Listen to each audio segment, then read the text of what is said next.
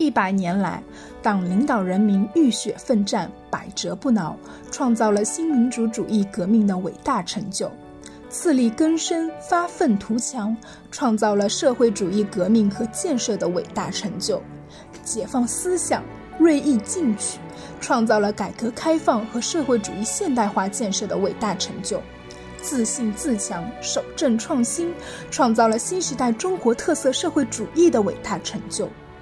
百年征途，逐日寻梦。我是良渚新城青年宣讲员严倩明。今天我为大家朗读《青春》，李大钊。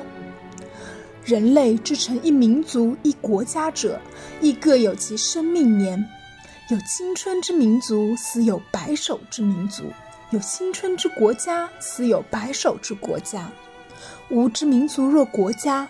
果为青春之民族，青春之国家于；亦为白首之民族，白首之国家于。苟已成白首之民族，白首之国家焉，吾辈青年之谋所以置之回春，为之再造者，又以何等信力与愿力从事，而刻以助效？此则系乎青年之自觉何如耳！一族之参吾国者，则曰。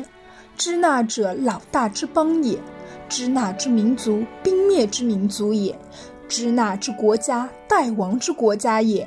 洪荒而后，民族若国家之地兴帝亡者，然其不可计矣。支那自黄帝以降，赫赫然树独立之志于亚东大陆者，四千八百余年于兹矣。历史久远，纵观横览，罕有其伦。激其民族青春之期，远在有周之世，典章文物灿然大备。过此以往，渐相衰歇之运，然由尽衰尽微，扬其余晖，以至于今日者，得不谓为其民族之光宇。夫人寿之永，不过百年；民族之命垂五千载，斯亦寿之至也。印度未生世家而兴。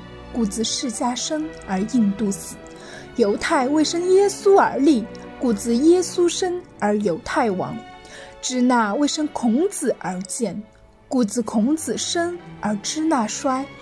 临沂至于今日，残骸枯骨，满目俨然，民族之精英，思灭尽矣，而欲不亡，庸可得乎？吾青年之皱纹思言者，未有不变色列字，怒其污我之甚也。虽然，勿怒也。